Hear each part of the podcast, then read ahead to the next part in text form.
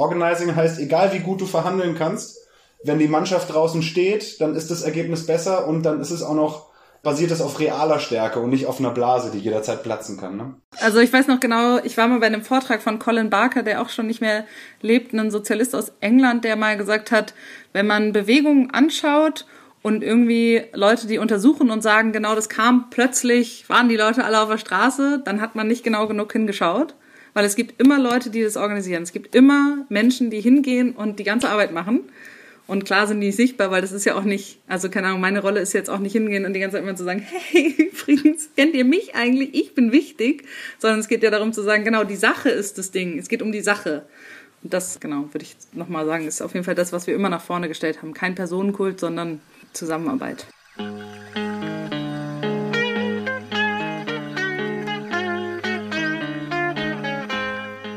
Hallo und herzlich willkommen zum Was tun Podcast. Hier sprechen wir mit Aktivistinnen und Aktivisten über linke Strategie und wie wir nicht nur kämpfen, sondern auch gewinnen können. Wir, das sind Valentin und Inken. Wir diskutieren selbst viel über Politstrategie und machen jetzt diesen Podcast, um die Diskussion darüber mit euch zu teilen. Wie ihr eben schon im Soundbed gehört habt, geht es heute um Organizing. Genau, wir sprechen nämlich heute darüber, wie die Klimabewegung und die Gewerkschaften wieder zusammenfinden können und warum das vielleicht auch ein ganz entscheidender Punkt ist, ob sie das schaffen, zusammenzufinden und wie es gehen kann. Im Juli letzten Jahres sind ganz viele Tarifverträge im öffentlichen Personennahverkehr, also von Bus und Straßenbahn ausgelaufen oder Verdi hat die so gekündigt, dass sie gemeinsam auslaufen. Und das hat den einmaligen Moment seit den 1990er Jahren geschaffen, dass äh, diese Tarifverträge gemeinsam neu verhandelt werden konnten. Und Verdi hat gefordert, dass es einen bundesweiten, bundesweit einheitlichen Tarifvertrag für den, für die Beschäftigten, also für die Busfahrerinnen und Bahnfahrerinnen geben sollte. Und zwar aus dem Grund, dass einfach die Arbeitsbedingungen in den letzten Jahren immer schlechter geworden sind. Also es gab immer kürzere Pausenzeiten, immer längere Wegzeiten, einen sehr, sehr hohen Krankenstand und jetzt schon 15.000 Beschäftigte zu wenig eigentlich, also schon einen großen Personalmangel, natürlich auch aufgrund der schlechten Arbeitssituation.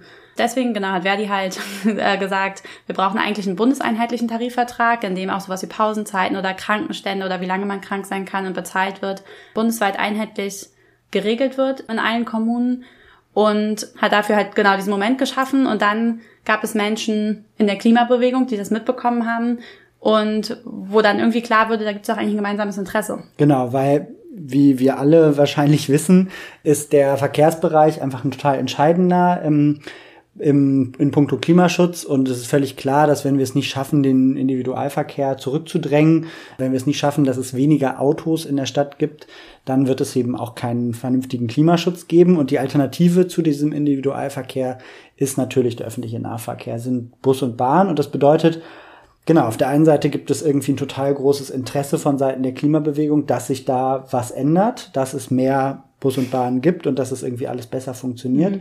Auf der anderen Seite gibt es eben auch auf Seiten der Beschäftigten in den, im öffentlichen Nahverkehr ein Interesse daran, ähm, das zu erreichen, einfach auch um die eigene Beschäftigungssituation zu verbessern und eben zu besseren Arbeitsbedingungen wiederzukommen. Genau, und das ist natürlich auch so aus Klimaperspektive total wichtig, dass das attraktive Arbeitsplätze sind. Also gerade wenn man dran denkt, dass Bus und Bahn ausgebaut werden sollen, dann braucht man ja überhaupt Leute, die auch Lust haben, diese Bus und Bahn zu fahren. Und wenn die Arbeitsbedingungen schlecht sind, dann macht das niemand. Und jetzt gerade sind, glaube ich, 87.000 Personen beschäftigt in dem Bereich und sollen aber natürlich in den nächsten Jahren, wenn man sich überlegt, so die Fahrgastzahlen sollen verdoppelt werden, es sind ja ganz viele so politische Ziele in dem Bereich, dann ist klar, dass man auch einfach viel mehr Beschäftigte braucht, um die zu fahren. Mhm.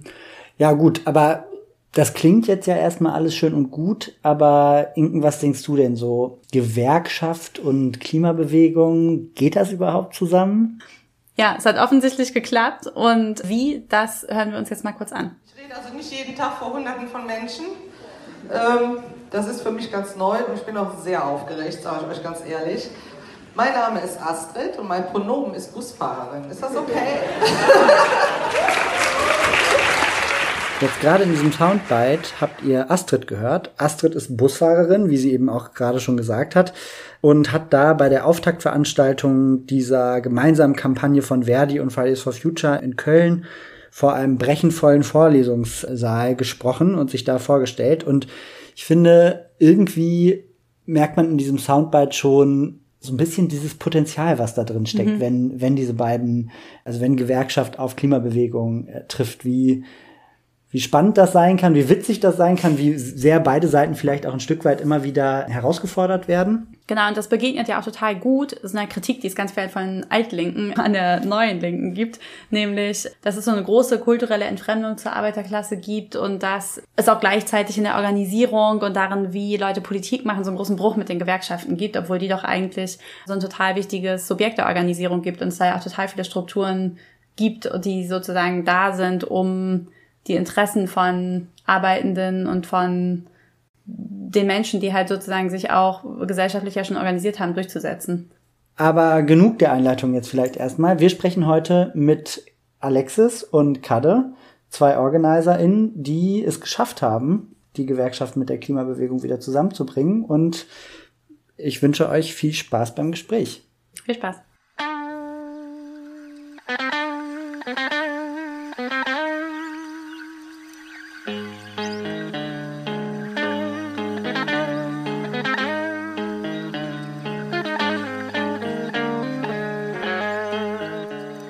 Vielleicht mögt ihr einfach mal anfangen ähm, und euch kurz vorstellen, sagen, wer ihr seid und was euch politisiert hat.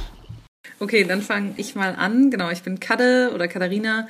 Ich bin aus Leipzig, ich bin 31 Jahre und bin jetzt gerade bei Fridays for Future aktiv und genau, habe in meinem Leben schon mehrfach so Organizing-Kampagnen in der Gewerkschaft mitgemacht genau, wenn so die Frage ist, was mich politisiert hat, ich habe 2011 eine Ausbildung gemacht als Gesundheits- und Krankenpflegerin und habe darüber auch dann quasi Gewerkschaften kennengelernt, weil das natürlich diejenigen sind, die sich so für meine Arbeitsbedingungen auch eingesetzt haben, beziehungsweise diejenigen sind, wo ich das Gefühl hatte, ah, mit denen, dass da sind Leute, die irgendwie dieselben Interessen haben wie ich, also quasi Verbesserungen von meinem Leben und aber auch quasi Antirat-Themen zum Beispiel.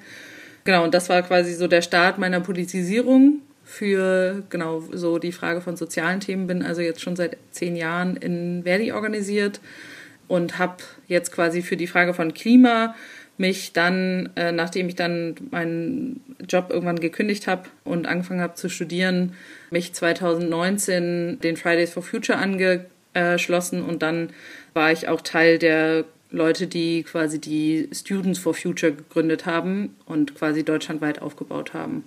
Ich bin Alexis, komme aus Hamburg oder bin jetzt zehn Jahre Hamburger, zählt vielleicht noch nicht ganz, aber bin äh, Gewerkschaftsorganizer und mich hat tatsächlich äh, Hip-Hop politisiert, so meine Lieblingsmusikrichtung. Ich habe mit 14 Onkel Tom Hütte gelesen, bin auf die Black Panther, auf Malcolm X steil gegangen, so schlimm, dass mein Lehrer, wir sollten dann eine äh, Abhandlung schreiben über die wichtigste Person, Persönlichkeit des letzten Jahrtausends und dann hatte ich das Streitgespräch, mein Lehrer sagte, nimm Martin Luther King und ich meinte, nee, ich nehme aber Malcolm X und ja, das war sehr, war sehr prägend und genau. So habe ich mich politisiert. ja, nice.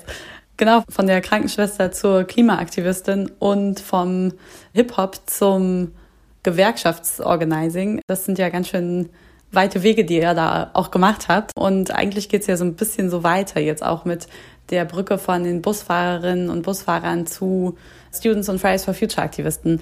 Erzählt doch einfach mal, wie das gekommen ist und wie das passiert ist und wie ihr das gemacht habt. Naja, also am Anfang gab's so dieses Trial and Error, ne? Zum Beispiel, da war Hannover. In Hannover sind die Aktivistis ins Betriebsratsbüro und haben zufällig den falschen Betriebsrat getroffen. Der war ziemlich chefner und dann haben sie ihm auch noch erzählt, sie wollen kost kostenlosen ÖPNV. Dann hat der Betriebsrat folgendes gemacht. Er hat gesagt, ja, finde ich super, ich melde mich bei euch, hat die Tür zugemacht, hat eine Rundmail geschrieben, äh, Kooperationsverbot mit Fridays for Future, die wollen wir nie wiedersehen. Und am Ende gab es eine Zusammenarbeit da, ne? Es ist alles, alles nochmal aufgerollt worden, weil dann im zweiten Versuch nochmal aufgeschrieben worden ist. Es gab ein, zwei BusfahrerInnen, die da auch irgendwie linke BusfahrerInnen sind, die sich so verstehen, die sich da auskennen, mit denen wurde sich hingesetzt dann mal geguckt, mit wem spricht man denn mal als erstes? Wer ist denn da auch wichtig mit an Bord zu holen und dass man da irgendwie äh, geordnet rangeht? Ich glaube, das wurde einfach in vielen Städten gemacht. Und was auch gemacht worden ist, ist eben von diesen tollen Erfahrungen, die da in Leipzig, in Leverkusen oder in Aachen stattgefunden sind, dass wir uns haben motivieren lassen. Das ist Match, dass es einfach klappt. Also das auf einer Makroebene, genauso wie Krankenhäuser zum Beispiel, mit dem Stadtteil total matchen und der Stadtteil, der Seniorenbeirat, der Pfarrer, was weiß ich, also dass die zu Streiks auch kommen bei Krankenhausbeschäftigten und sagen, das ist mein Stadtteil, ich bin da geboren, ich komme zu euch, dass auch ÖPNV-Beschäftigte und Klimaaktivistis total gut miteinander harmonieren, zueinander passen und auf der Basis man einfach weiterarbeiten kann, genau. Ja, das Ganze ging so ein bisschen von Fridays for Future, also es ging vor allen Dingen erst am Anfang sehr viel von den Students aus, von den Students for Future. Und da haben wir quasi zum Beispiel in Köln mal so ein Students for Future, äh, wir haben immer so einen Klimaratschlag gemacht, das heißt quasi mindestens einmal im Jahr, ich glaube sogar alle halbe Jahre, alle Students for Future Gruppen kommen zusammen und wir besprechen verschiedene Themen und diskutieren und genau einerseits auch politisch, aber auch zu entscheiden, ha, wie machen wir irgendwie gemeinsam Projekte, wollen wir da irgendwie gemeinsam irgendwo hin. Da wurde zum Beispiel das Projekt auch vorgestellt und es wurde quasi gesagt, genau, guckt mal hier, wir haben hier die und die Erfahrungen gemacht, das ist total cool, da waren nämlich das war in Köln und da war auch ein Kollege aus Köln mit dabei und eine von Fridays for Future aus Berlin oder von den Students for Future aus Berlin und die haben quasi gemeinsam, glaube ich, einen Input gehalten und haben ihre Perspektiven erzählt, warum sie glauben, dass das jetzt das richtige Projekt ist, warum das total Sinn macht, dass wir uns solidarisieren mit Beschäftigten, die in Streikauseinandersetzungen gehen. Und genau, das war dann so ein bisschen der Startschuss, dass dann einige Gruppen das mitbekommen haben, gesagt haben, hä, voll spannend, voll geil, das mal auch mal machen. Dann haben wir so ein offenes Treffen noch gemacht im Februar 2020 und dann 14 äh, Tage später kam dann Corona um die Ecke und dann war erstmal so ein bisschen alles ein bisschen schwieriger. Aber genau, vielleicht kann Alex auch noch zu Köln noch mal ergänzen, weil ich glaube, da war auf jeden Fall auch noch also coole Sachen auf jeden Fall. Ja, ja, wenn ich ergänzen darf, weil das war ja der Punkt, wo ähm, Astrid und Daniele, die zwei Kollegen dabei waren. Äh, Astrid, wir sind vorher zusammen äh, mit, mit dem Auto hingefahren und das war schon so widerspenstig. Also wir, wir, sie, wir hatten schon noch, ähm, sie kamen an und wir haben diskutiert. So, ihr Sohn ist total stolz, dass sie das macht, so studiert und sie geht jetzt hin, hält einen Vortrag an der Uni. Sie selber war aber noch so hin und her gerissen, so ähm, zwischen Klimabewegung und nicht immer das, das Allerbeste gehört aber es hat und auch nervös, weil man als ÖPNV beschäftigt dann nicht jeden Tag so eine Rede hält. Das ist machst du einmal im Leben vielleicht, ne, oder zweimal. Und trotzdem konnten wir irgendwie ein bisschen das abbauen, vorbereiten und vor allen Dingen auf den Punkt bringen, erstmal das zu tun, die Rede zu halten und es danach zu bewerten. Und das hat halt vollkommen hingehauen. Ne? Also am Anfang wurden, glaube ich, fünf Minuten äh, Handzeichen erklärt und die Pronomen. Und das war ist natürlich auch neu, wenn, wenn du jetzt nicht in dem Schnack mit drinne bist. Aber die äh, ÖPNV-Beschäftigten oder halt ne, die Arbeiterklasse an sich hat einfach diese Gabe, ja, äh, die Sachen einfach zu sublimieren und einfach total tolerant zu sein. Und einfach zu sagen, alles klar, ich sehe das, das ist nicht mein Schmack, aber ich akzeptiere es und ich mache daraus was Witziges und sag dann, pass auf, mein Pronomen ist Busfahrerin. Hat sich oben ausgedacht und unten halt einsortiert und reingebracht und ich finde, das zeigt auch nochmal, das ist jetzt eben was ein bisschen euphemistisch. Also es ist jetzt kein natürliches Match, dass alle erstmal sofort ein Umweltbewusstsein haben auf der ÖPNV-Seite und andersrum. Aber dass man da auch harte Arbeit reinstecken muss, diese Vorurteile abzubauen, aber dass es sich auf jeden Fall auch lohnt. Ne? Alexis, vielleicht kannst du nochmal ein bisschen erzählen, wie das, wie das eigentlich funktioniert, wenn man dann ins Gespräch tatsächlich mit Leuten geht und wie es, was es auch für, genau, wie man so ein Gespräch gut aufbauen kann. Ja, genau. Also ich glaube, wir haben da sehr profitiert von, von der Technik von Marshall Ganz, einem Gewerkschaftsorganizer, der ganz viel, lass mich lügen, in den 70ern oder so auch mit migrantisierten Gruppen, mit so Farmarbeiterinnen ähm, in Amerika erste Tarifverträge durchgeboxt, das als soziale Bewegung aufgezogen, Marsch auf Washington, also nicht den von Dr. Martin Luther King, sondern richtigen Marsch auf Washington da organisiert und der gibt vor allen Dingen immer drei Sachen an für solche Gespräche. So haben wir die auch aufgebaut. Also ihr müsst euch vorstellen, Ortsgruppe Hamburg. Das, weil ich hier in Hamburg bin, habe ich das gemacht. Quasi der Gewerkschaftssekretär mir den Kontakt vom Vertrauensleutesprecher gegeben. Ich mit dem Vertrauensleutesprecher auf der Mitte der Harburger Brücke mit Thorsten getroffen. Er ist Harburger, ich Wilhelmsburger. Das war ganz schön. Und dann hat er, oder haben wir 15 Leute gemappt, 15 BusfahrerInnen, und äh, er hat die jedes Mal gefragt, ob ich die anrufen kann, und ich habe 15 Mal dasselbe Gespräch gemacht. Ne? Also immer sehr wertschätzend und und und, ne? aber trotzdem vom, vom Prinzip her eine Ich-Geschichte, eine Wir-Geschichte, eine Hier- und Jetzt-Geschichte. Das, das Organizing-Tool heißt so ein bisschen, dass die Leute einfach mit dir nicht zusammenarbeiten, wenn sie nicht vorher deine Motivation gecheckt haben, wenn sie nicht vorher wissen, ähm, ein bisschen wie du drauf bist. Das ist, ist wichtig und danach auch ihr eine gemeinsame äh, Identitätsebene auch herstellt, also eine Gemeinsamkeit. Und äh, die zwei Sachen eben mit der Ich-Geschichte zu sagen, was mich jetzt befähigt. Also ich äh, rufe dann an und sage, ich habe durch meine Organizing-Tätigkeit schon sehr viel Kontakt mit BusfahrerInnen gehabt. Ich bin hier von der äh, von Verdi auch mit äh, an Bord geholt, dass, dass die mir halt vertrauen. Dann in der Wir-Geschichte, die Wir-Geschichte zu erzählen von der Klimabewegung und den BusfahrerInnen. Zu sagen, ja, pass mal auf, die haben zwei Millionen Leute auf der Straße gehabt, können aber nicht real streiken. Ihr kriegt immer nur lächerliche Häppchen oder mickrige Tarifergebnisse, wenn ihr es nicht politisch weiterentwickelt. Ihr könnt mit dem gleichen Ziel total voneinander profitieren, bis nach dieser Wir-Geschichte, die Hier- und Jetzt-Geschichte, die Weggabelung eigentlich die Leute schon fa fast von selber gesagt haben, ja, was sollen wir denn tun? Hast recht. Und dann kommt halt die, die Weggabelung, die Hier- und Jetzt-Geschichte, dann geht doch mal in so einen Zoom und da steht dann ist ein Cutter mit drin. Dann geht doch mal in so einen großen Zoom äh, und macht das. Und dasselbe auch, als die das im Zoom, als sie das erste Mal in Hamburg in einem Zoom waren, das weiß ich auch noch genau, haben Cutter und ich gemacht. Ich war da in Berlin auf dem Müggelsee, auf einer Insel mit schlechtem Internet auch. auch wieder, dass die Leute sich ihre Motivation erzählen, dass sie danach sich über ihre Gemeinsamkeiten austauschen und was sie dann zusammen tun wollen. Das haben wir überhaupt nicht mehr im ersten Zoom gemacht, sondern im zweiten Zoom zwei Wochen später. Das war scheißegal. Die Verbindung hält bis heute. Die haben im letzten 1. Mai in Hamburg eine gemeinsame Demo gemacht diese zarte Aufbauarbeit, dass man diese Schritte nicht überspringt und nicht anruft und sagt, hey, hast du nicht Bock bei FFF mitzumachen, sondern das irgendwie wertschätzend und zielführend aufbaut. Ich glaube, das hat total geholfen. Vielleicht ganz kurz, also bevor wir jetzt weitergehen in die Mega-Zooms, hören wir uns einfach vielleicht mal an, wie sowas, ja, wie sich sowas anhört, wenn so eine Ich, wir, hier und jetzt Geschichte erzählt wird. Alexis, du hattest uns dazu einen kleinen Soundbite von einer Demo geschickt aus Leverkusen und äh, die hören wir uns jetzt einfach mal zusammen an. Sehr geehrte Mitbürgerinnen und Mitbürger, sehr geehrte, äh, liebe Kinder, sehr geehrte Fahrgäste, ich bin euer Busfahrer, der euch morgens zur Arbeit fährt, eure Kinder zur Schule fährt, eure Väter und Mütter zum Arzt oder zum Kaffeekränzchen. Mein Name ist Ahmed Tüfikci, ich bin seit 16 Jahren Busfahrer. Ich habe eine abgeschlossene Ausbildung als Schlosser. Ich habe leider in meinem Beruf nichts finden können. Aber es heißt nicht, dass Busfahrer nur dumme Leute sind und nur Lenkrad schwingen können. Wir Busfahrer sind für euer Leben, für eure Kinder und für euch verantwortlich. Wir lenken nicht nur den Bus, wir passen auf den ganzen Verkehr auf, wir passen auf eure Kinder auf. Wir, die Busfahrer, sind für euch da. Heute geht es nicht um den Busfahrer, heute geht es um den Klima und um den Streik. Ja, genau. Ähm, das Video geht noch weiter. Also noch zwei weitere ähm, Busfahrer, die dann nochmal auf eine Weggabelung, auf eine Hier- und Jetzt-Geschichte am Ende orientieren. Lass uns zusammen streiken. Das nächste Mal, wenn ihr rausgeht, unterstützen wir. Wenn wir rausgehen, unterstützt ihr.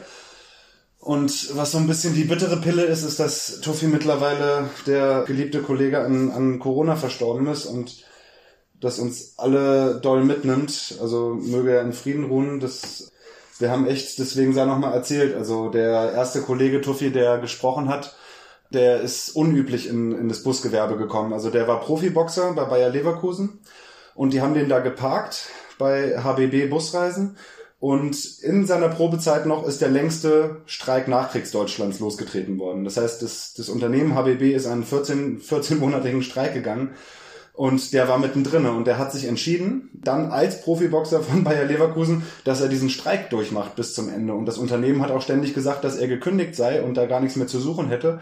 Und die Streikenden haben so lange weiter gestreikt, bis er und es betraf, glaube ich, noch vier weitere Kollegen, bis die auch fest wieder übernommen werden. Und ähm, das hat ihn so sehr da dran geschweißt, dass er da immer noch fährt. Also jetzt, äh, das war, weiß ich nicht, 2004 oder so, also dass er da immer noch gefahren ist. Und solche Leute trifft man da halt und diese Vorbereitung war auch witzig, weil er war durch sein Profiboxertum, der war Millionär, hat einen Ferrari, ja. Und ähm, auf einmal äh, schreibt man da mit drei Kollegen äh, eine Rede für diese Fridays for Future Geschichte. Und irgendwann fällt Tuffy auf und sagt, sag mal, gibt's hier nicht irgendwie Deutsche oder so, die irgendwie auch der Sprache besser mächtig sind oder so? Wir sind ja Multikulti, aber ist ja ganz schön. In dem, in dem Fall klopft es dann an der Tür, dann kommt der Schuchert rein, ein, ein Deutschrusse und alle johlen und sagen, ja, ein Deutscher, guck mal, ein Deutscher. Und plötzlich zeigt jemand auf meinen Kollegen Lukas, also er ist doch ein Deutscher. Und dann sagt der Pole, der dritte sagt, nee, der ist auch kein Deutscher. Also wir haben Tränen gelacht. Äh, Eileen, der neben ihm saß beim Redeschreiben, sagt noch, Tuffy, erzähl den Leuten nicht, dass du Hauptschule gemacht hast und trotzdem Millionär geworden bist. Die, die müssen aufpassen, die jungen Leute. Also es war, wir haben Tränen gelacht. Es ist eine der tollsten Erfahrungen meines Lebens gewesen, auch schön Tuffy kennengelernt zu haben und wir sind sehr traurig und solche tollen Charaktere ähm, trifft man da aber auch. Deswegen, alleine deshalb sollte man sich ganz dringend mit den ÖPNV-Beschäftigten befassen und sich mit denen treffen. Ja, das klingt auf jeden Fall nach krassen und auch inspirierenden Begegnungen und ja, sehr traurig, dass der Kollege jetzt nicht mehr unter uns weilt. Bevor wir jetzt in das Video reingeschaut haben zusammen, hattet ihr ja schon neben der Ich, Wir, Hier und Jetzt Geschichte das zweite Tool so ein bisschen anmoderiert, nämlich diese Megazooms. Vielleicht könnten wir da einfach nochmal einhaken und du erzählst uns, was, was es damit eigentlich auf sich hat und was sie für eine Rolle gespielt haben dabei, so eine große Organisierung aufzubauen. Ja, Megazooms, genau. Wir haben auf jeden Fall gemerkt, dass das, was am wichtigsten natürlich ist, ist, wenn Menschen irgendwie einerseits mitdiskutieren können und man auch quasi andere Leute kennenlernt, die dieselben Probleme vielleicht manchmal haben oder dieselben Interessen haben und dieselben Ziele haben und es sich manchmal auch ein bisschen, also ich habe so das Gefühl auf jeden Fall, so diese größeren Megazooms haben auf jeden Fall auch was so Empowerndes gehabt. Das heißt, wir haben halt quasi angefangen, erst nur Fridays for Future, nur wir quasi unter uns. Und dann haben wir gesagt, nee, es macht doch eigentlich viel mehr Sinn, wir sind doch alle zusammen in dieser Kampagne alle zusammen diese Zooms zu machen. Und das heißt, wir haben dann die Beschäftigten alle eingeladen dazu. Und es war dann immer sehr, also ein sehr unterschiedlicher Mix. Wir haben das, glaube ich, so alle zwei Wochen sogar gemacht ungefähr. Und mal waren es, keine Ahnung, 25 Beschäftigte, mal und dann gleichzeitig dazu irgendwie 20 Fridays for Future, mal waren es irgendwie 50 Fridays for Future und zwölf Beschäftigte. Es war so sehr unterschiedlich. Es gab so eine Crew, die halt immer wieder und immer, immer am Start war, die auf jeden Fall auch so, es waren da, wo zum Beispiel Hamburg auch und Leipzig und äh, so ein paar Städte, wo man halt wusste, ah genau, die sind, die haben richtig Bock und da wird es auf jeden Fall auch weiterlaufen. Und wir hatten dann, ich glaube, zu Höchstzeiten waren wir über 100 Leute in so einem Zoom. Und das war auf jeden Fall sehr beeindruckend für alle, die dann irgendwie immer so diese Fenster durchgeswiped sind und waren immer nur so, ach, noch mehr und noch mehr und noch mehr. Und wir haben dann immer so angefangen mit so, genau, erstmal auch ich wie hier und jetzt Geschichte mit einer Einführung. Immer, haben wir immer angefangen zu sagen, genau, warum sind wir eigentlich hier? Was ist meine persönliche Erfahrung auch damit? Was sind vielleicht auch meine Erfolgserlebnisse? Wir haben probiert, möglichst viel auch so aus eigener Perspektive zu erzählen. Ich habe mal zusammen mit Ricardo erzählt, also einen Busfahrer hier aus Leipzig, der quasi zu unserem ersten Treffen kam und sich da hingesetzt hat und gesagt hat, also eigentlich bin ich auch kein Fan von euch und irgendwie weiß ich auch gar nicht, ob ich das richtig finde und vielleicht komme ich auch nicht nochmal wieder. Und der am Ende des Treffens dann gesagt hat, nee, eigentlich, also irgendwie habt ihr mich jetzt auch überzeugt. Also irgendwie finde ich das jetzt hier auch richtig gut und genau, der mit mir so dann also Sachen auch eingeleitet hat und oder genau Max aus Berlin, der halt eine tolle, einen tollen Aufschlag gemacht hat, der quasi erzählt hat, wie so seine Busfahrerlebnisse quasi sind. Also keine Ahnung, wenn man zum Beispiel teilweise vom Dorf kommt und das gar nicht anders kennt und keine ich zum Beispiel komme auch vom Dorf und so eine Erfahrung wie, hey, eigentlich ist der Busfahrer jemand, der dich jeden Tag sieht, also jeden Morgen, wenn du zur Schule fährst und es sind auch irgendwie Leute, die dich aufwachsen sehen. Und ich, ich jetzt quasi mit meinen äh, sehr erwachsenen Jahren zurück zu meinen Eltern aufs Dorf fahre und ich fahre mal mit dem Bus und man sieht diese alt gewordenen BusfahrerInnen, die man aber jeden Tag, man kennt die, man weiß auch ganz genau, wer das ist. Man kennt die Namen vielleicht nicht unbedingt, aber man weiß ganz genau, das war der, der immer gesagt hat, macht die Fenster zu. Oder genau, setzt euch jetzt hin und hier wird nicht gedrängelt oder so.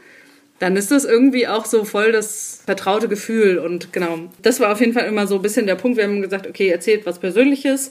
Wir machen dann Kleingruppen. Jeder soll irgendwie mit erstmal jemanden kennenlernen da haben sich dann die unterschiedlichen Leute aus Nürnberg und aus, keine Ahnung, Rendsburg, aus Schleswig-Holstein bis nach Bayern haben sich alle so ein bisschen einmal kennengelernt, haben immer gesagt, hey, was ist deine Lieblingseissorte, was quasi so ein bisschen so kennenlernen, Spielchen quasi. Und dann haben wir verschiedene Punkte diskutiert. Wollen wir zusammen eine Fotopetition starten? Wollen wir zusammen, genau, was, was wollen wir den nächsten Aktionstag machen? Was machen wir bei einem Aktionstag? Wollen, wie wollen wir noch mehr Leute ansprechen?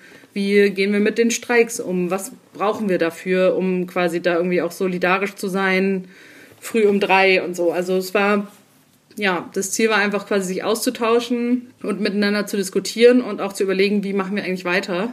So ein bisschen, also es war jetzt nicht die krasseste High-Class-Strategiediskussion, aber schon so, hey, so ihr sollt mitentscheiden, was hier passiert. So. Normalerweise, wenn ich an Gewerkschaften denke, dann denke ich eben ja vor allem meistens an Gewerkschaftssekretärinnen und dieses abgeschirmte, die verhandeln da irgendwo im Hinterzimmer.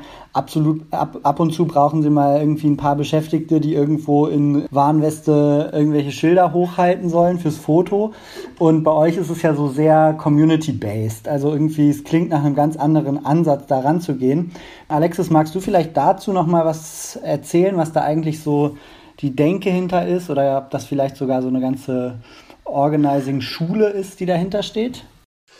Ja, es gab jetzt neuerdings auch den Versuch, das so ein bisschen äh, wissenschaftlicher abzuhandeln bei Jane McAlevey, die trennt bei diesen Ansätzen Advocacy, Mobilizing und Organizing.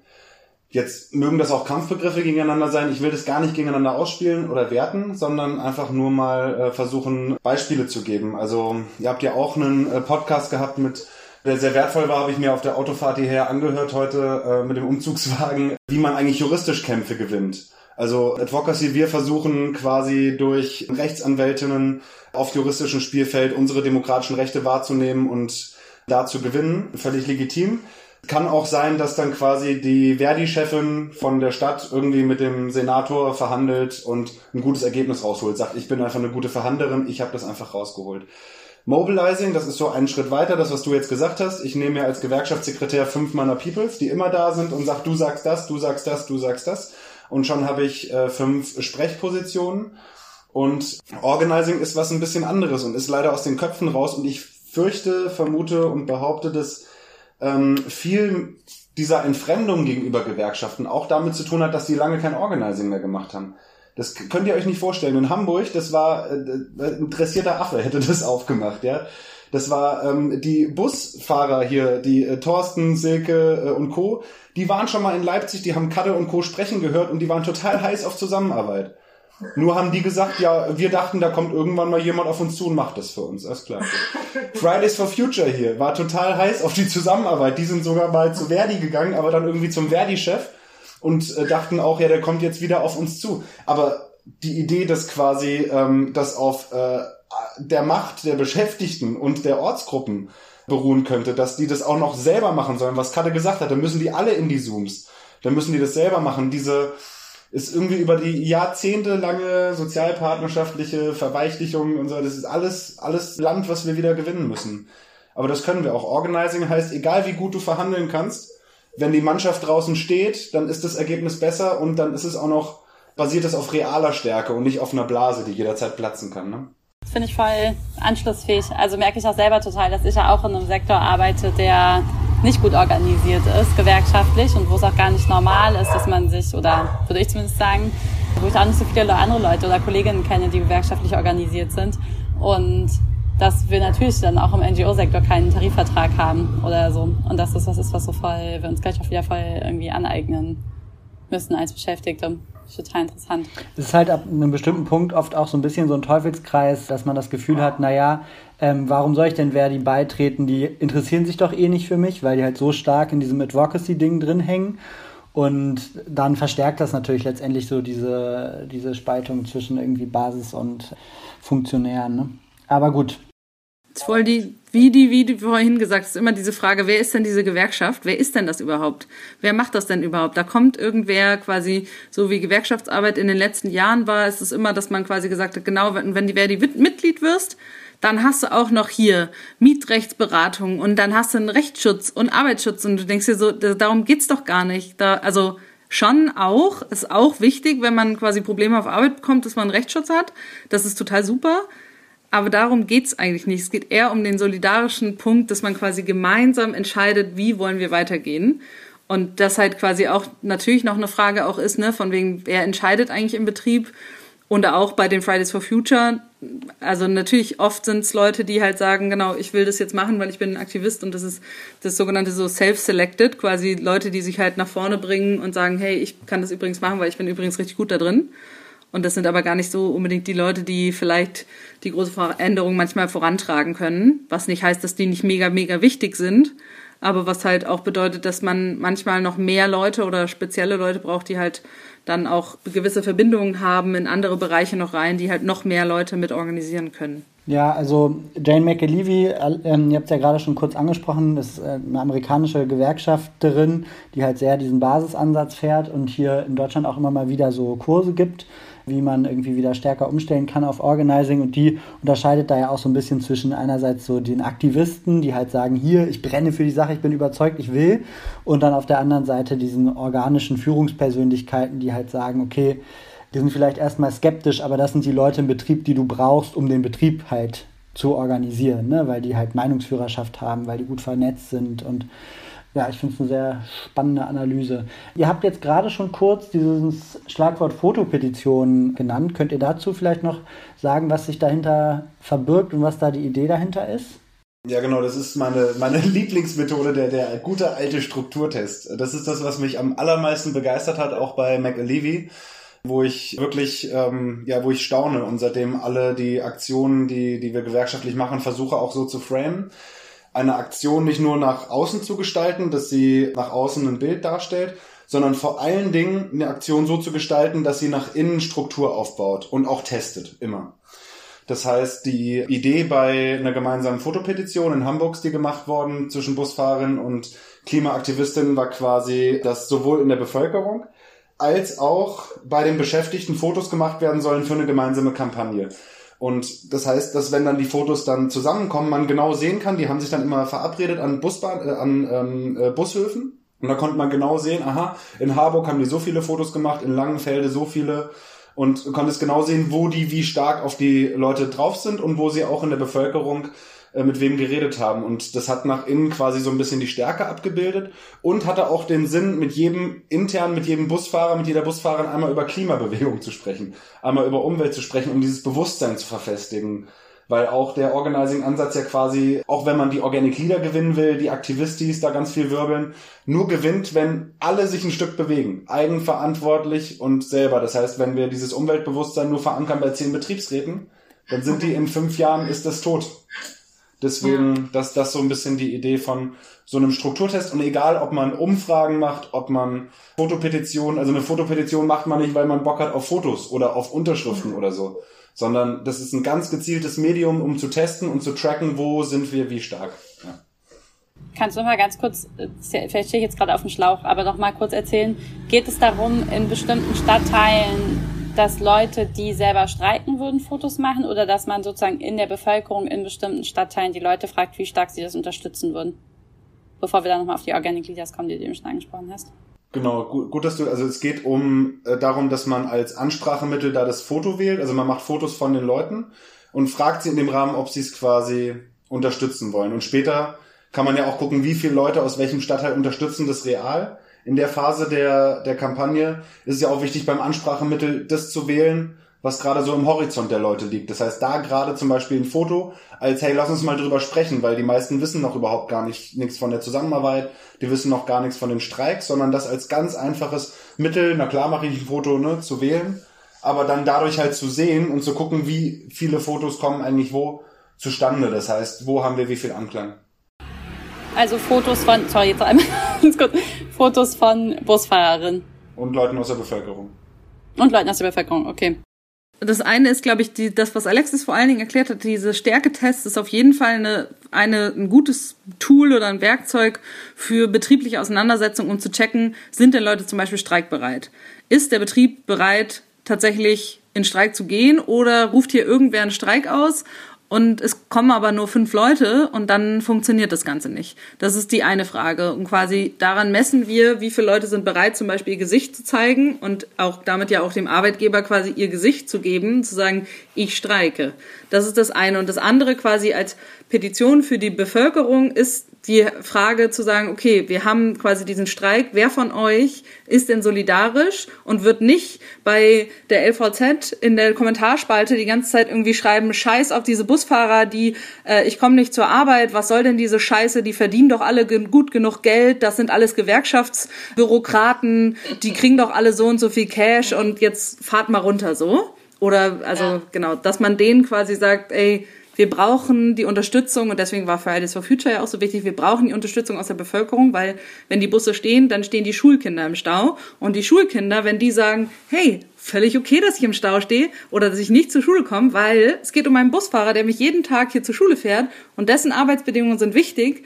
Das ist quasi der solidarische Aspekt, wo wir probiert haben, zum Beispiel mit Behinderteneinrichtungen, mit äh, Theatern, mit Fußballvereinen uns zusammenzutun, die dann halt so Soli-Fotos gemacht haben, gesagt haben, hey, wir finden das, wenn das passiert, wir sind nicht diejenigen, die hier rumhaten und wenn irgendwer bei uns in unserem Verein hier irgendwas erzählt, dann wissen wir ganz genau, wir wissen ganz genau, was wir sagen müssen, weil ihr habt uns das jetzt quasi mitgeteilt. Es geht um Klima, es geht um Arbeitsbedingungen und wir haben tatsächlich endlich mal einen Einblick, warum Leute überhaupt zum Beispiel streiken. Also wenn ich jetzt sozusagen mal die Schritte zusammenpassen würde, dann sozusagen habt ihr Leute, ihr habt euch sozusagen, ihr habt auf Bundesebene und auf lokaler Ebene angefangen, dann habt ihr gemappt, also geguckt sozusagen, wen kann man eigentlich ansprechen, um so eine Bewegung aufzubauen. Dann habt ihr diese Mega-Zooms gemacht, um äh, sozusagen auch so ein Gemeinschaftsgefühl herzustellen und so ein, so ein gemeinsames Narrativ zu entwickeln, warum es jetzt der Moment ist, für alle zusammenzukommen und zu streiken und so eine gemeinsame Identität zu entwickeln. Und sozusagen zu dem Punkt, wo sich eigentlich schon alles ziemlich gut anfühlt, habt ihr aber nochmal so eine Art sozusagen Test gemacht,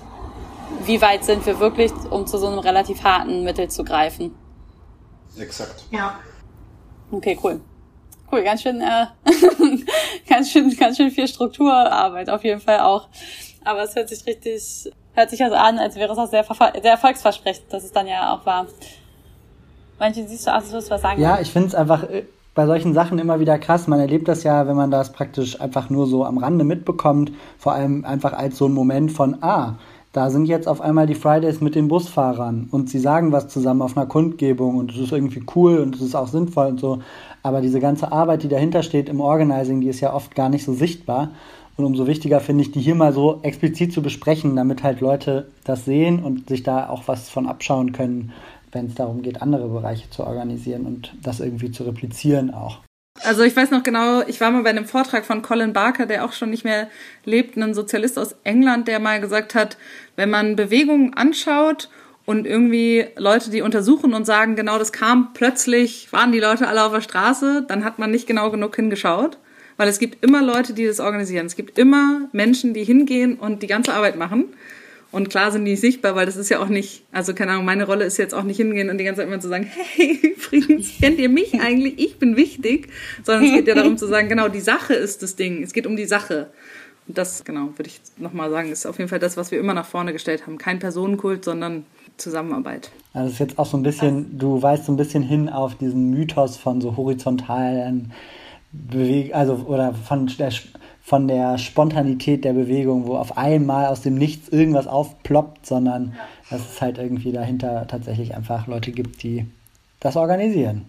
Du hast jetzt aber eben auch schon eine Sache, die, glaube ich, die mich noch so ein bisschen beschäftigt in dem Rahmen ist, und der Begriff ist eben schon kurz gefallen, der von Organic Leaders. Wir haben auch im vergangenen Podcast schon mal über den Begriff gesprochen und über so Leute, die halt für so Organisierung total wichtig sind, weil, glaube ich, irgendwie total klar ist auch, dass so ganz viel Struktur super wichtig ist, aber dass man dann auch immer Leute braucht, die ja ihre Leute mitnehmen können wiederum oder also ihre Peers mitnehmen können. Und vielleicht könnt ihr dazu einfach noch kurz erzählen, was hatten die denn aus eurer Sicht, hatten denn so was gab's so für Schlüsselpersonen vielleicht auch? Was hatten die für, wie habt ihr die, wie habt ihr die gefunden sozusagen und wie habt ihr da mit denen zusammengearbeitet? Weil gerade gerade, wie du schon gesagt hast, so, es geht halt nicht darum, dass irgendjemand sagt, hallo, ich bin die Organic Leaderin. Meistens sind es dann nicht die Leute, sondern äh, ganz andere, von denen man es vielleicht so erstmal gar nicht direkt erwartet. Ich ich würde nochmal den, den Tuffi nochmal einmal nennen, weil ich kam in, ich kam in das äh, BR-Büro rein und sag, ich bin von Verdi und Tuffi guckt mich an und sagt, ich scheiß auf Verdi. ich, ich fange nur an zu lachen und sage, ja, kein Problem, lass doch trotzdem miteinander sprechen. Und äh, das war jemand, der einfach so krass die Leute hinter sich hatte, weil der einen Arbeitsethos hat, weil der richtig korrekt äh, war. Der wird in so vieler Herzen getragen, auch jetzt äh, nach wie vor. Und wie wir den rausgefunden haben, war auch ein bisschen mit diesen Stärketests und Strukturtests, weil neben dem, wie stark man wo ist, testet das natürlich auch die Personen, also was die auf die Reihe kriegen. Und es gab da auch, äh, wurde haben zum Beispiel eine Umfrage gemacht äh, im Busunternehmen, was die Leute wollen. Verdi-Mitglieder gewonnen und danach auch nochmal eine Petition. Und Tuffy war gemeinsam mit Andreas Surovic, mit seinem Kumpel, derjenige, der fast alles bekommen hat. Die Leute sind bei ihm eingetreten, die haben die Unterschriften dahin und der musste nicht viel für machen. Der hat gesagt, komm mal her und werd jetzt Mitglied. Alles klar, mache ich, Tuffy. Und das, und wenn man ein, zwei Mal solche Aktionsformen macht, dann kriegt man irgendwie auch die, den, den die Leute und die Organiglieder gibt's halt in sozialen Kreisen einfach. Ist ja auch, auch eine große, ein großer Streitpunkt, um zu sagen, ja, ist auch irgendwie kacke, was ist, wenn die reaktionär sind oder wollen wir jetzt mit denen arbeiten, man muss doch mit der Masse arbeiten. Ja klar, man muss mit der Masse arbeiten und man muss auch fortschrittliche Kollegen aufbauen, aber unabhängig von unserem Wunsch stellt sich doch die Situation dar, dass in sozialen Kreisen immer irgendwelche Leute natürliche Autorität genießen.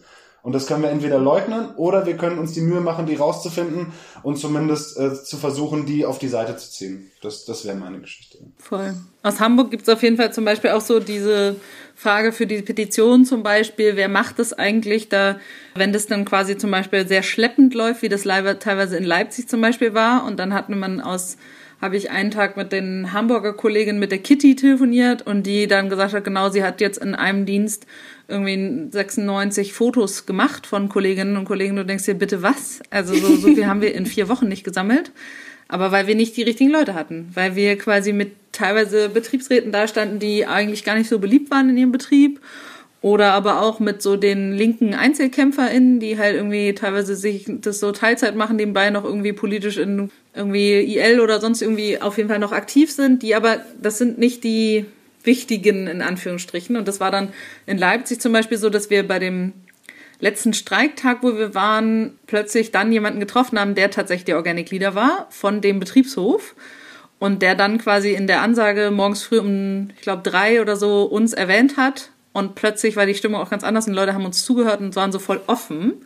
Und einen Tag davor waren wir bei einem anderen Betriebshof mit den StraßenbahnfahrerInnen und da wurden, da wurden wir so sehr stiefmütterlich auf jeden Fall eher so, naja, diese komischen Fridays for Future, was wollt ihr eigentlich hier so behandelt? Und dann bei dem, bei dem Busbahnhof, wo die BusfahrerInnen dann waren, haben wir quasi den Kollegen getroffen, der gesagt hat, ja, voll geil, dass ihr hier um drei Uhr nachts im strömenden Regen kommt, total gut, danke, dass ihr mithelft, die Banke aufzubauen, jetzt höre ich euch mal zu. Und ich finde das anscheinend auch ganz richtig. Und jetzt mache ich auch mal eine kurze Ansage. Und dann gib mal dein Handy. Wir machen mal ein bisschen 80er, 90er, bisschen Partymucke hier für unseren Streik. Ist ja irgendwie schlechte Stimmung, aber wir machen das schon alles zusammen und es war ganz andere Stimmung. Und das ist, waren, die Leute waren viel offener. Und das ist genau voll der Schlüsselmoment, wo man dann merkt, ah, okay, wir haben einfach wirklich die falschen Leute vorher gehabt.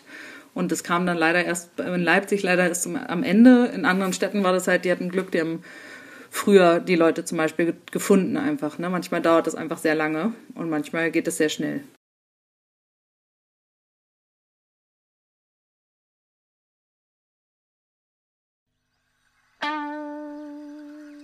Hallo, sorry für die kurze Unterbrechung. Du hörst den Was tun Podcast. Und wenn dir gefällt, was du hörst, dann abonnier doch jetzt den Podcast auf Spotify, Apple Podcasts oder wo du die Folge gerade anhörst. Wir freuen uns auch, wenn ihr uns eine Bewertung da lasst oder über jede Form von Feedback gerne auch auf unseren vielleicht Kanälen auf Twitter oder Instagram per Direktnachricht. Überleitung, Und jetzt viel Spaß weil es auch auf die längerfristigen Strukturen hindeutet zu ähm, äh, meiner nächsten Frage. Genau, und zwar, habt, also es wurde ja eigentlich gestreikt für einen bundeseinheitlichen Tarifvertrag. So, den gibt's ja jetzt bis heute nicht. Trotzdem würde mich ja sozusagen die Frage interessieren, was ist denn aus eurer Sicht der Erfolg der Kampagne? Weil vielleicht sozusagen ist es, verliert man den einen Kampf und gleichzeitig ist es ja, wurden halt total viele Strukturen aufgebaut. Ja, ich kann ja mal anfangen und gerade nochmal ergänzen. Also ich habe es ja eben in der Methode nochmal deutlich gemacht. Beim Organizing ist eigentlich der Erfolg nicht der Erfolg, wie hoch der Tarif abgeschlossen wird, sondern wie erfolgreich ist man bei der Bewusstseinsschaffung, bei den Beschäftigten, bei den Aktivistis. Wie viele Aktivistis sagen jetzt, wir finden Gewerkschaften geil, wie viele Beschäftigte sagen jetzt, ey, wir stehen hier für die Umweltbewegung, ne? Der Busfahrer Rainer Mehler ist von Fehlingreisen nach Münster zur Unteilbar-Demo gefahren, hat da auf der Bühne gesagt, wir Busfahrer, wir sind gegen Rassismus, ja. Dass sowas stattfindet, also das politische und das Umweltbewusstsein gestärkt wurde. Und klar hat es kurzfristige Auswertung auf die Tarifrunde. Ne? Also die Tarifrunde ist to total äh, aufgewertet worden dadurch. Also hundertprozentig. Und was ich nochmal, auch nochmal ein Highlight finde, ist, dass auch nach der Tarifrunde, wie hier in Hamburg, aber nicht nur hier, einfach die Bande enger bestehen bleiben. Weil das heißt ja auch, Organizing heißt Basisvernetzung, dass die Leute langfristig was miteinander machen und nicht aufhören, weil es jetzt es gibt noch die nächste Tarifrunde, es gibt noch den nächsten Umweltkampf, Hambi und, und Co. Ne? Also da, ich glaube auch langfristig ist da was Cooles entstanden, wo jetzt sich auch natürlich viele Leute auch noch weiter anschließen können und da weiterarbeiten müssen, damit das auch weiter hinhaut. Ja, also es gibt quasi, ich glaube, fünf von den Aktivisti, Kernaktivisti von Fridays for Future, die auch in dem, äh, im STS, also im Studierendenverband der Linken organisiert wird, haben jetzt zuletzt eine Broschüre zusammen rausgebracht und die heißt äh, tatsächlich wie dieses Mein Pronomen ist Busfahrerin und haben quasi so einmal nochmal zusammengefasst, was Sie glauben, was da ja erfolgreich war. Und ich glaube, da würde ich mich auf jeden Fall anschließen. Das ist einerseits die Frage natürlich, dass wir diese Ansätze von so ökologischen ja, ich weiß nicht, ob es ökologische Klassenpolitik ist, aber ökologischer Klassenpolitik im Sinne von, hey, wir können das zusammendenken. Und das ist quasi ein Ansatz. Also wir haben jetzt keine Verkehrswende eingeleitet. Wir haben jetzt nicht keine Autos mehr auf der Straße.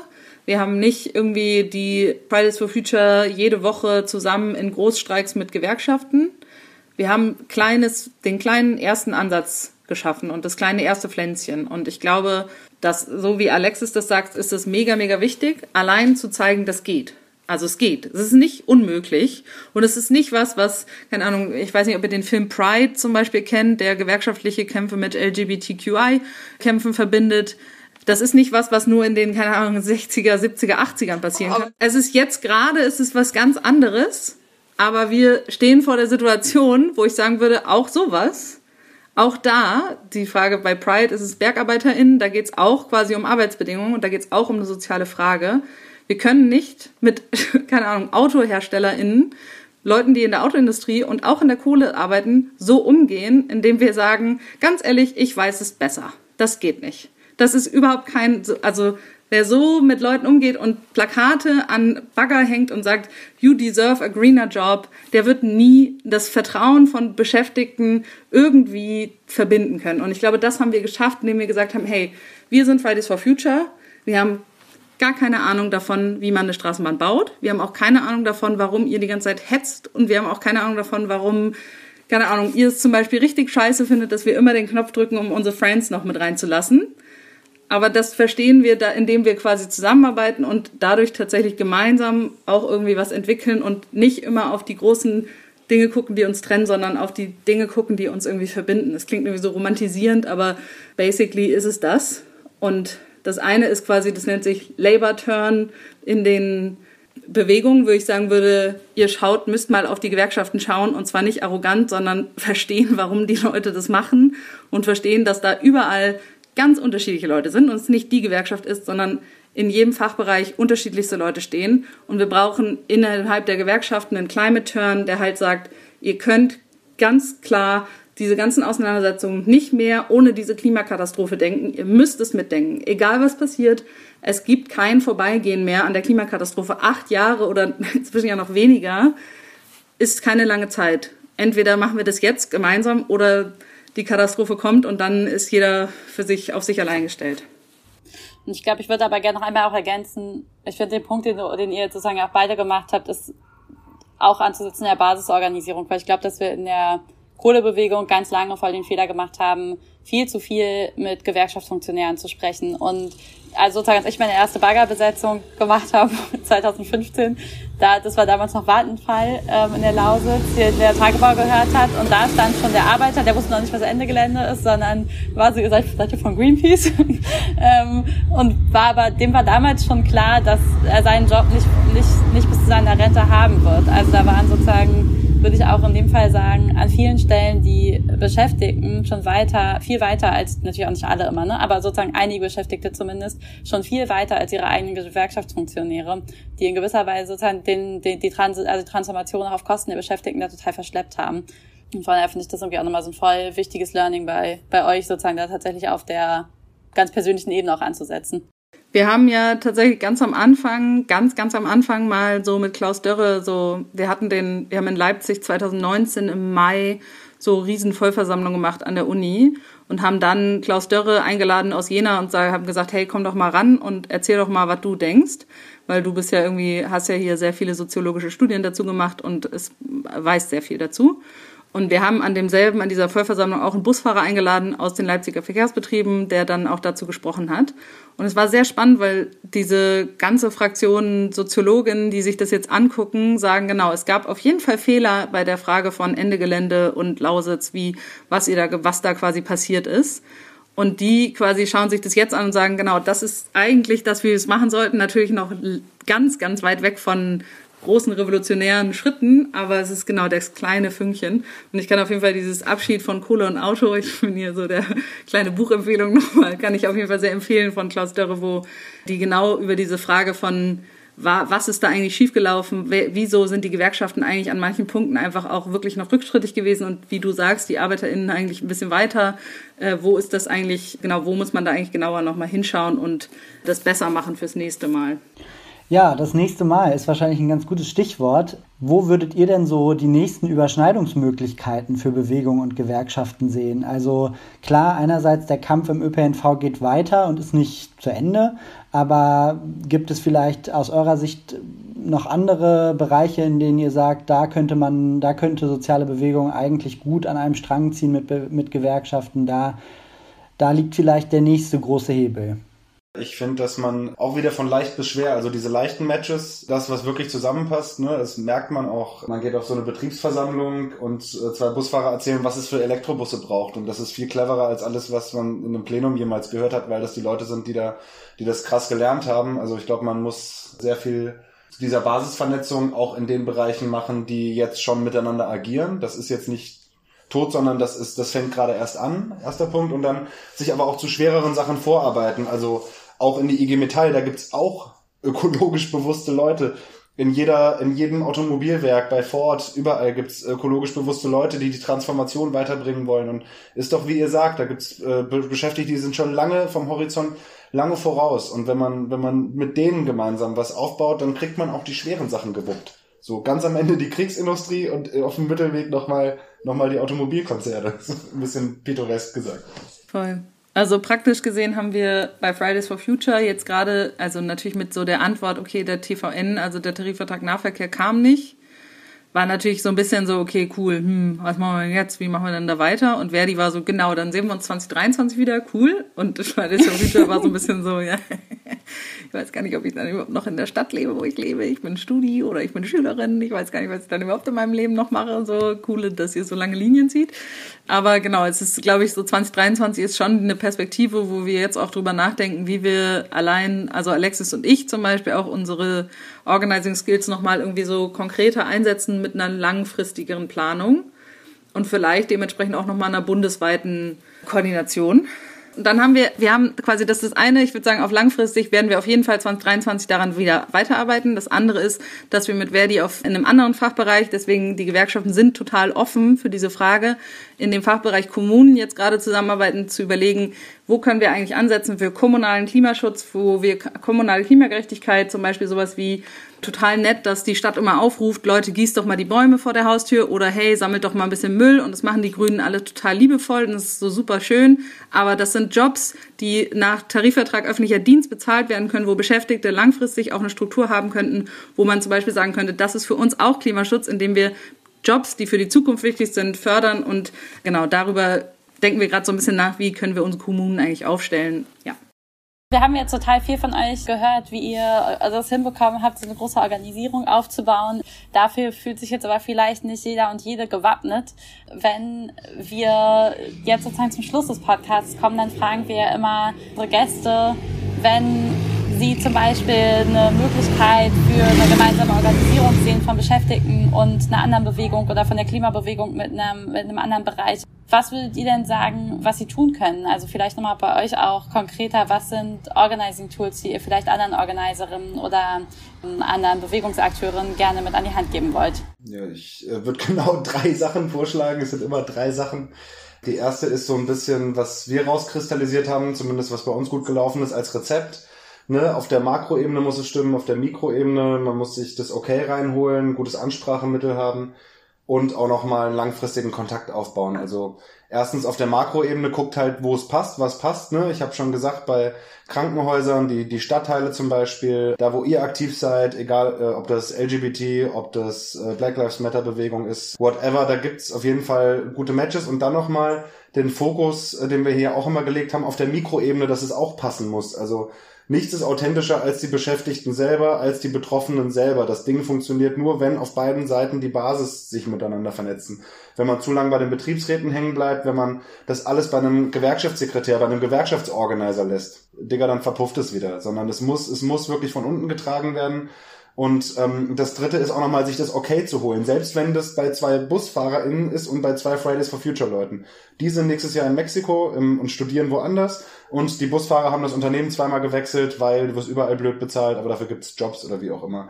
Sondern dass das ganze Plenum, wir haben immer darauf geachtet, dass die Ortsgruppe, dass alle das Okay geben, dass alle bei Verdi, alle Zuständigen das Okay geben, damit es getragen wird, damit es dann nicht irgendwie im Hintergrund irgendwann äh, bröckelt dann auch zu gucken, wie geht man auf die Leute zu, ne? Also ein Ansprachemittel zu wählen, was im Horizont und im Bewusstsein der Leute liegt und das auch immer zu steigern.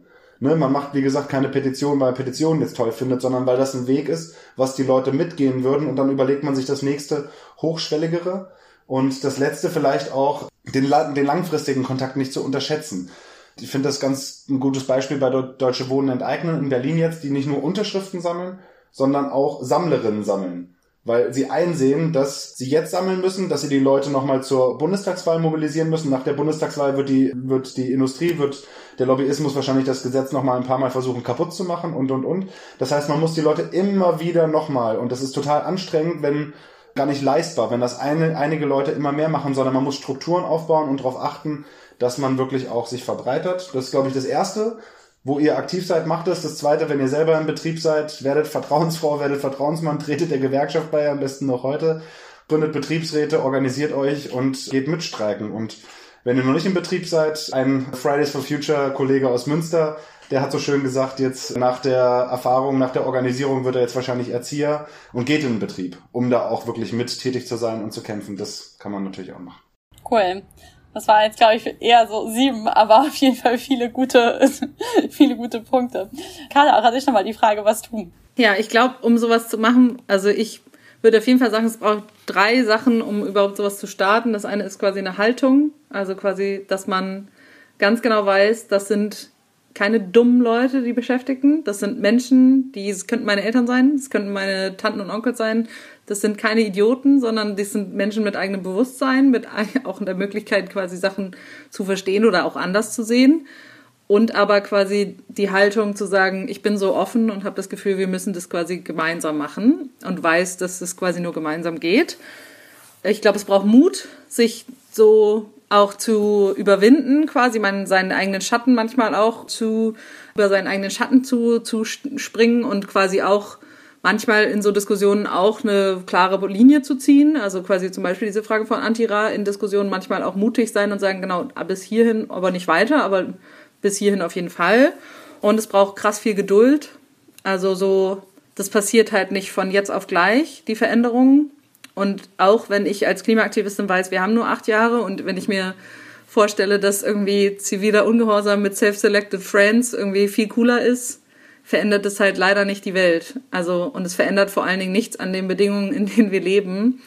Genau, ich würde sagen, methodisch daran gehen, ähnlich wie, also die drei Punkte auf jeden Fall, Haltung, Mut und Geduld braucht es und es braucht methodisches Vorgehen, wie, genau, wir schauen uns an, wer sind hier eigentlich die Starken, auch quasi, wer ist denn überhaupt unser Gegner?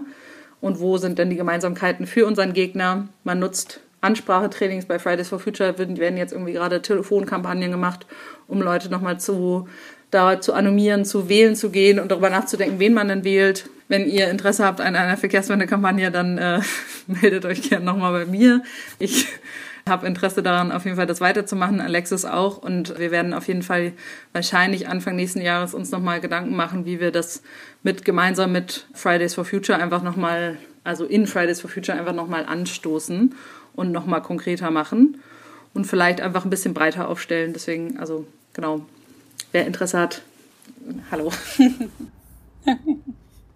Cool, dann werden wir auf jeden Fall irgendeine Art von Kontaktmöglichkeit auch in den Shownotes verlinken, genauso wie die Broschüre, über die du schon kurz geredet hast, die Pronomen Busfahrerin Broschüre, Kade und auch noch weitere hilfreiche Links und Ressourcen. Ich fand es super interessant mit euch zu sprechen und ich glaube, wahrscheinlich haben die Leute, die sich die Folge jetzt anhören, auch nehmen auch viel mit für die eigene politische Arbeit, aber auch so einfach an ja, ich fand es war irgendwie ein spannendes Gespräch von super konkret Tools an die Hand geben, was kann man machen, bis zu spannende Analysen und äh, warum sind wir eigentlich an dem Punkt, wo wir gerade sind bei, mit diesem Thema. Genau, in diesem Sinne, vielen Dank. Genau, ganz vielen Dank auch von mir. Ja, danke für die Einladung. Ich wollte jetzt gerade schon fast Glück auf sagen, das ja unter den V-Leuten. Falsche Arbeitende, die anderen. ich weiß nicht, gibt's, gibt's einen Busfahrer, gibt's einen Busfahrergruß? Habt ihr sowas gelernt? Ja, die erhobene Faust, das gab's kurz im Saarland. Geil. Okay. Wir machen es jetzt im Zoom. Ihr könnt es leider nicht, nicht hören im Podcast, aber wir machen es im Zoom, um uns zu verabschieden. Wir, wir machen eine Fotopetition damit. ähm, alright. Gut. Auf jeden Fall. Bis bald in Berlin. Tschüss. Ciao. Tschüss.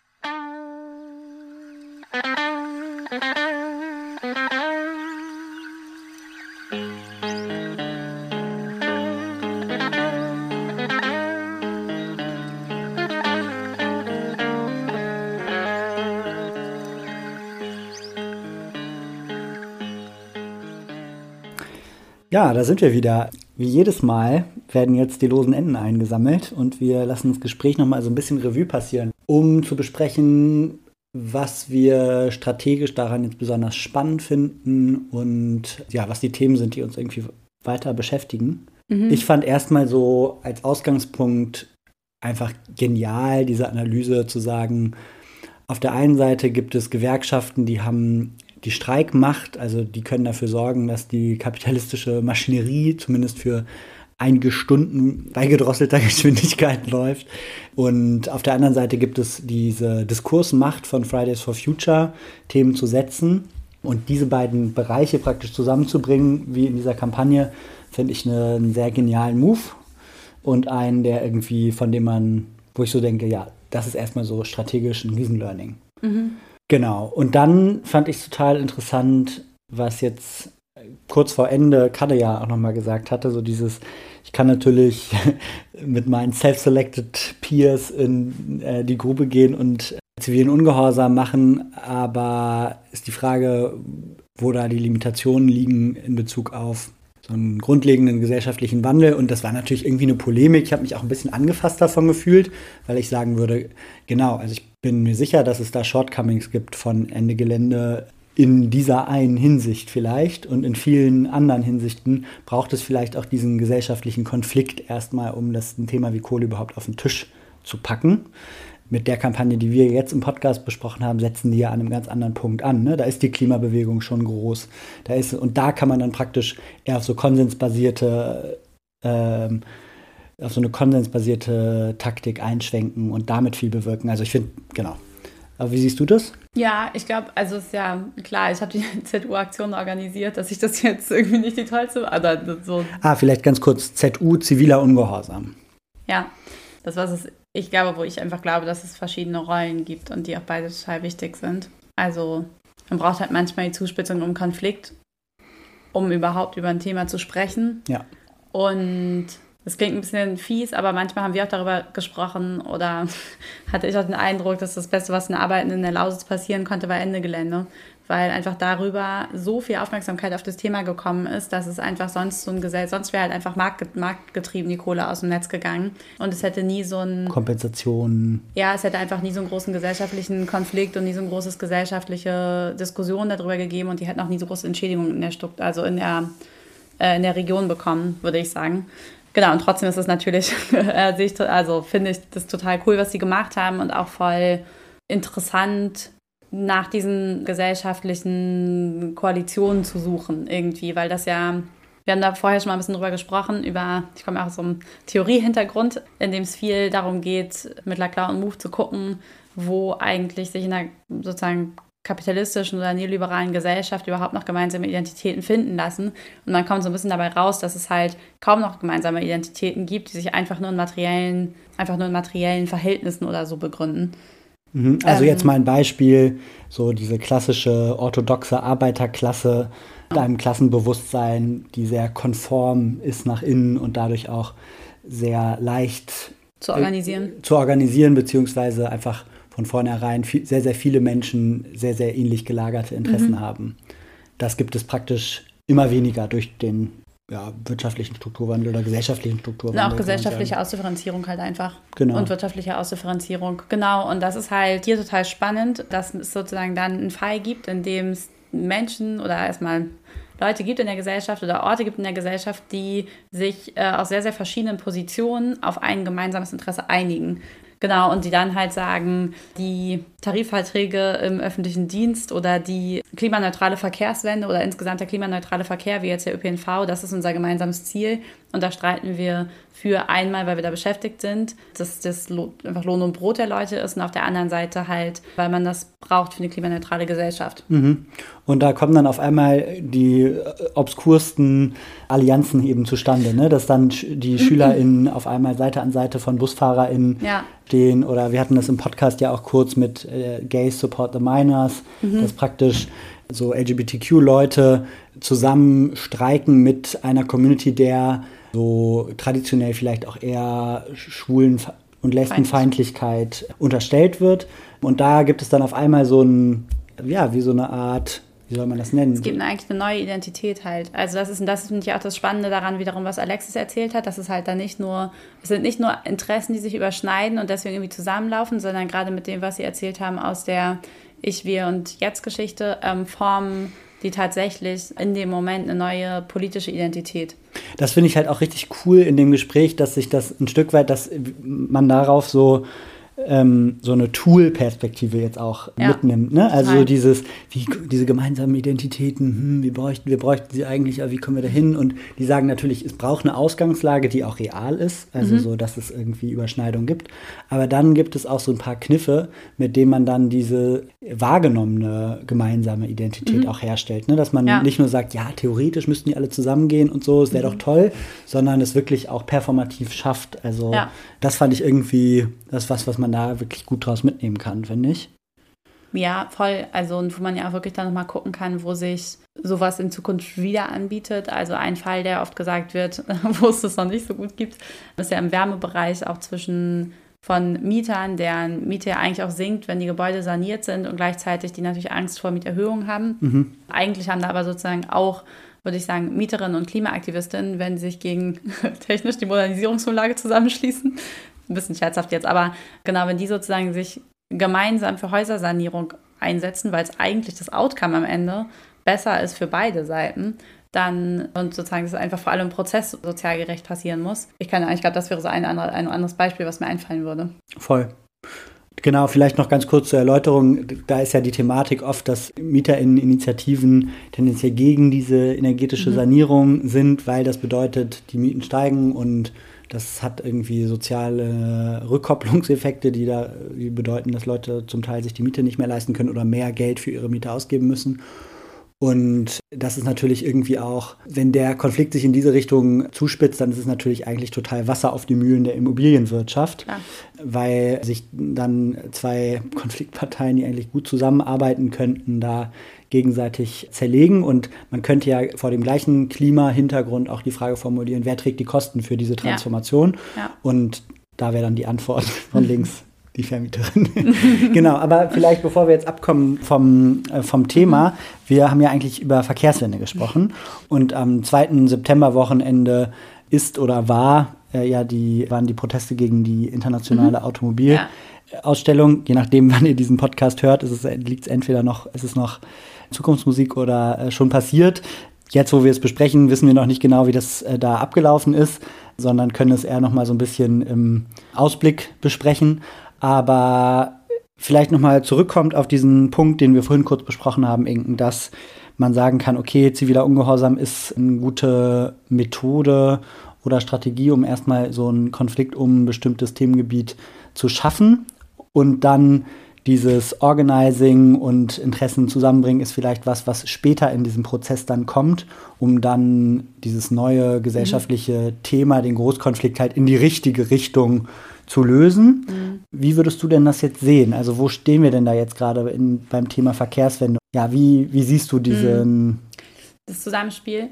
Ich glaube, also ne, eigentlich sind es ja einfach zwei verschiedene Ansatzpunkte. Irgendwie die IAA blockieren heißt, das ist die internationale Automobilausstellung. Da werden, werden ganz viele große Autos ausgestellt, vor allem auch viele SUVs, viele Elektro-SUVs. Und da geht es ja vor allem darum, das zu blockieren und zu verhindern und Entwicklung in die falsche Richtung, nämlich immer größere und schwerere Autos zu verhindern. Während ja das hier sozusagen auf der ganz anderen Ebene ansetzt, nämlich zu sagen, was ist denn das, was in Zukunft kommen wird? Und wir fördern sozusagen die Entwicklung in die richtige Zukunft sozusagen oder in die klimaneutrale Zukunft. Und ich glaube, das sind einfach zwei verschiedene Ansatzpunkte, die total nebeneinander stehen können und auch müssen. Also weil es natürlich eine Verkehrswende an ganz vielen Punkten auch erst geben kann erfolgreich, wenn der ÖPNV oder wenn die Bahnen besser ausgebaut sind und die höher getaktet fahren und so. Also das mhm. sind, glaube ich, zwei Strategien, die total, eigentlich total zusammengehören, weil gleichzeitig Jetzt nochmal den Schwenk rüber zum erneuerbaren Sektor. Eigentlich ist das ja so ein bisschen so das Äquivalent von, die Erneuerbaren wären besser organisiert gewesen, dadurch wäre der Ausbau besser gelaufen. Mhm. Und gleichzeitig heißt es nicht zwangsweise, dass die Kohle abgestellt wird, mhm. weil es da einfach auch starke materielle Interessen gibt. Und deswegen, glaube ich, muss man immer sowohl dafür sorgen, dass das Neue ausgebaut wird, in dem Fall der ÖPNV, aber muss auch dafür sorgen, dass keine großen und schweren Autos mehr gebaut werden dürfen. Mhm. Aber wie, also finde ich einen super guten Punkt und auch total überzeugend. Aber vielleicht nochmal für mich ist gerade noch nicht, ist eine Sache noch nicht so richtig klar und das ist, was ist denn mit den Beschäftigten in dem, bei den Automobilherstellern? Also so, ne? Das ist ja die eine Sache jetzt zu sagen, ja, es gibt die Beschäftigten im ÖPNV, die, da, da gibt es ja, da sind die Interessen ähm, eh klar, dass mhm. die das gut finden, wenn sie bessere Arbeitsbedingungen kriegen und es mehr Job, mehr von deren Jobs gibt und so. Und dann gibt es ja aber praktisch auf der anderen Seite, könnte man jetzt sagen, in diesem Bereich, um den sich die IAA dreht, auch noch die Leute, die die Autos zusammenschrauben. Und auch da, es kam mir schon kurz im Gespräch, klang das ja an, dass es auch bei der IG Metall zum, zum Beispiel gerade in den 90er Jahren auch so Bestrebungen gab, die Produktion umzustellen auf andere ja. äh, Klima, genau. Und trotzdem ist es da ja irgendwie eher das eher analog zu den Leuten, die im Bergbau oder im Tagebau mhm. beschäftigt sind und da, da schon irgendwie ein wo man schon sagen kann, selbst wenn es für die die tollen Umschulungsperspektiven gibt, ist es erstmal schwierig und. Mhm. Aber ich glaube, dass, also soweit mir das bekannt ist, ich bin auch keine Expertin, aber können die tatsächlich auch gut Bahnen zusammenbauen oder Busse ja. zusammenbauen? Ja, ja, also ich glaube, jetzt ein Auto oder ein Bus ist ich verlinke euch in den Shownotes auch nochmal einen Artikel dazu, äh, der das ganz interessant aufarbeitet von diesen Umstellungsbewegungen in der Autoindustrie. Nur genau. Als kurze Side Note. Und das gibt es ja auch sogar schon mit, ich glaube, das ist ein V, ich hoffe VW-Werk in Emden, glaube ich, was eins der größten Elektrowerke jetzt schon ist. Ähm, und die Beschäftigten, soweit ich das mitbekommen habe, sind die Beschäftigten damit ganz happy. Und ich glaube, dass es da Transformationen gibt und geben muss und geben wird, ist total klar. Und da müssen sich sozusagen auch alle drauf einstellen. Die Frage ist, glaube ich, nur, heißt es auch, dass die Leute schlechter bezahlte Jobs haben, dass die Leute unsicherere Jobs haben, was ja ganz viel passiert, weil jetzt sozusagen wir Branchen transformieren, die so gut gewerkschaftlich organisiert sind, dass die ziemlich stabile Arbeitsverhältnisse haben und das halt in ganz, ganz vielen neuen Branchen nicht so ist. Also sowohl ÖPNV zum Teil, was jetzt gar nicht so neu ist, aber die kommunalen Betriebe halt zum Teil schon jünger sind. Oder aber auch im erneuerbaren Energiensektor ist das ja so, mhm. der vor allem in den 90ern stark entstanden ist, totale Zeit der, der Neoliberalisierung. Die sind einfach richtig schlecht organisiert und haben deswegen auch total schlechte Arbeitsbedingungen. Mhm. Und das ist halt, finde ich, jetzt auch nochmal so ein spannender Punkt daran, was die jetzt machen, ist, dass sie halt versuchen, ja auch in diesen Transformationsbranchen oder eigentlich Transformationsgewinnerbranchen diese Organisierung herzustellen, um da auch gute Arbeitsverhältnisse zu schaffen. Jetzt Kade und Alexis. Genau. Ja. Und das heißt dann, glaube ich, am Ende schon, dass Leute, manche Leute vielleicht neue Jobs müssen, andere Leute sich einfach deren Berufsfeld verändert. Aber ich meine, es ist jetzt auch nicht nur wegen der äh, wegen, wegen des Klimaschutzes so, ne? Also, auch die Art, wie Autos gebaut werden, verändert sich total schnell und also sozusagen ein Großteil der sozusagen Rationalisierungsmöglichkeiten, also sozusagen Job-Einsparungsmöglichkeiten in dem Sektor sind ja. doch einfach Automatisierung. Aber das auch was ein Auto ist heute im Vergleich zu vor 50 Jahren. Voll, voll. Das sozusagen hat, also ne, da gibt es ganz viele Faktoren, da wird dann immer Klimaschutz und da hat man natürlich auch einen prominenten äh, gesellschaftlichen Akteur, mit dem man Antagonismus aufbauen kann und der dann auch gerne verteufelt wird für Veränderungen, die es in der Branche sowieso gibt. Aber um jetzt auf deine Frage nochmal zu antworten, da wird sich trotzdem total viel ändern, aber das ist auch möglich. Also wenn man an den Klimastreich beim Kapitalismus, diese Peng-Aktion. Da haben die ja bei ganz, ganz vielen Betrieben, aber auch bei den großen Autokonzernen angerufen und gefragt, was, was sie eigentlich noch so herstellen könnten mhm. und wie schnell sie Produktion umstellen könnten. Und da waren die Leute natürlich dann erstmal ein bisschen perplex. Also die, also die, die Peng-Leute hatten gesagt, dass sie, glaube ich, vom Wirtschaftsministerium sind. Ja, irgendwie so eine Behörde, die da angegliedert ist. Genau, irgendeine Behörde. Ausgedacht allerdings. Genau, und da war total überraschend, wie schnell die, ja. die ihre Produktion umstellen können auf irgendwelche anderen Sachen. Und ich finde, dieses ganze Experiment von Peng zeigt letztendlich, dass wenn es sogar irgendwie die Möglichkeiten gibt, in der Produktion das umzustellen, jetzt eigentlich der Moment gekommen ist, wo man parallel zu diesen zivilen Ungehorsamsaktionen, wie jetzt zum Beispiel auf der IAA, wo man es schafft, diesen gesellschaftlichen Konflikt rund um Individualmobilität weiter hochzuziehen, man auch Ansatzpunkte suchen kann bei den Beschäftigten und das heißt dann im Zweifelsfall vielleicht auch einfach nicht immer über die Gewerkschaftssekretäre zu gehen, sondern direkt an die Beschäftigten heranzutreten oder an die Sektionen innerhalb von der Gewerkschaft heranzutreten, wo Leute sind, die in die gleiche mhm. Richtung denken. Ja, das fand ich echt total zentral. Also glaube ich auch, dass das auch so im Rückblick auf, das habe ich auch im Podcast, äh, im Gespräch schon kurz gesagt, im Rückblick auf Ende Gelände wir vielleicht auch Fehler gemacht haben, damit zu sehr über die Spitzen zu gehen mhm. und zu wenig mit den Leuten selber zu sprechen, weil die halt zum Teil echt einfach viel weiter sind und ja selber auch ein Interesse daran haben. Die haben ja auch Interesse an Klimaschutz vielfach. Da haben Kinder oder genau, denen ist das auch wichtig. Und dann mit den Leuten direkt selber ins Gespräch zu kommen, dann bauen sich vielleicht auch gar nicht so krasse Vorurteile, wie auch Alexis ja von Astrid zum Beispiel erzählt hat, als sie mhm. da hinfahren, überhaupt zu dem Gespräch. Und dann bauen sich vielleicht auch so Vorurteile auf beiden Seiten darüber, wie die anderen jetzt sind, gar nicht so krass auf. Ja, voll. Und ich find, fand es auch wirklich, also eine Sache, die ich jetzt, dann war es das vielleicht auch, aber so einfach auch diese Haltungsfrage von, geht man da ran und sagt, ja, wir wissen eh, wir haben eh alle Antworten, weil wir sind die ja. coolen Klimaaktivisten und wir haben irgendwie die Weisheit, wir haben alles studiert und die Weisheit mit Löffeln gefressen und erzählen euch mal, dass man halt so ein bisschen halt auch sieht, das sind Leute, die wahrscheinlich zum Teil auch eine Grundbereitschaft haben zum, für den Klimaschutz, die, wie du gerade gesagt hast, Inken halt auch zum Teil Kinder haben und ja. darüber damit in Kontakt sind und gleichzeitig dieses andere Extrem von. Ich wollte gerade sagen, die andere Seite gibt es auf jeden Fall auch von so dem älteren Gewerkschafter, der auch weiß, wie alles ist. Und ja, oder den Aktivistinnen, die sagen, nur die Beschäftigten, das ist ja. immer das progressive Subjekt und wenn ja. man, es ist auch. Also, das stimmt halt auch einfach nicht. Ja, ich glaube, man muss halt echt einfach mal gucken, mit wem man konkret dann arbeiten kann. Ja, voll. Ja. Na gut. Ganz schön viele lose Enden eingesammelt. Ich würde sagen, der richtige Punkt, um den Sack jetzt mal zuzumachen, oder? ja. Wir wünschen euch noch eine gute Zeit. Bis zum nächsten Mal. Und wenn euch der Podcast gefallen hat, dann erstens, falls ihr es auf Apple Podcast gehört habt, dann lasst uns doch eine Bewertung da. Das hilft uns wirklich total dabei, mehr Leute zu erreichen, weil wenn ihr, wenn mehr Leute bewerten, dann wird der Podcast mehr Leuten angezeigt und dann hören auch mehr Leute sich die Themen an, die wir hier besprechen. Und wenn ihr den Podcast auf Spotify hört, dann gibt es jetzt eine neue Funktion bei Spotify. Man kann einstellen, dass man eine Benachrichtigung kommt, wenn die neue Folge rauskommt. Da ist so in der App so eine kleine Glocke angezeigt. Klickt doch vielleicht auf die und dann verpasst ihr in Zukunft keine Was tun Folge mehr. Ja, das können wir euch jetzt einfach nur noch mitgeben und freuen uns, wenn ihr das macht. Genau, was tun? Auf Apple Podcasts bewerten und auf Spotify die Notifications anschalten. Oh yes, noch mehr Notifications. Vielen Dank. Tschüss. Bis dann, ciao.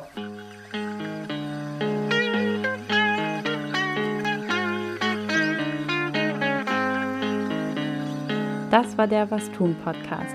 Konzept und Redaktion Valentin Isen und Inken Bermann. Schnitt Julian Schwumberger. Die Musik kommt von Richard Waterman.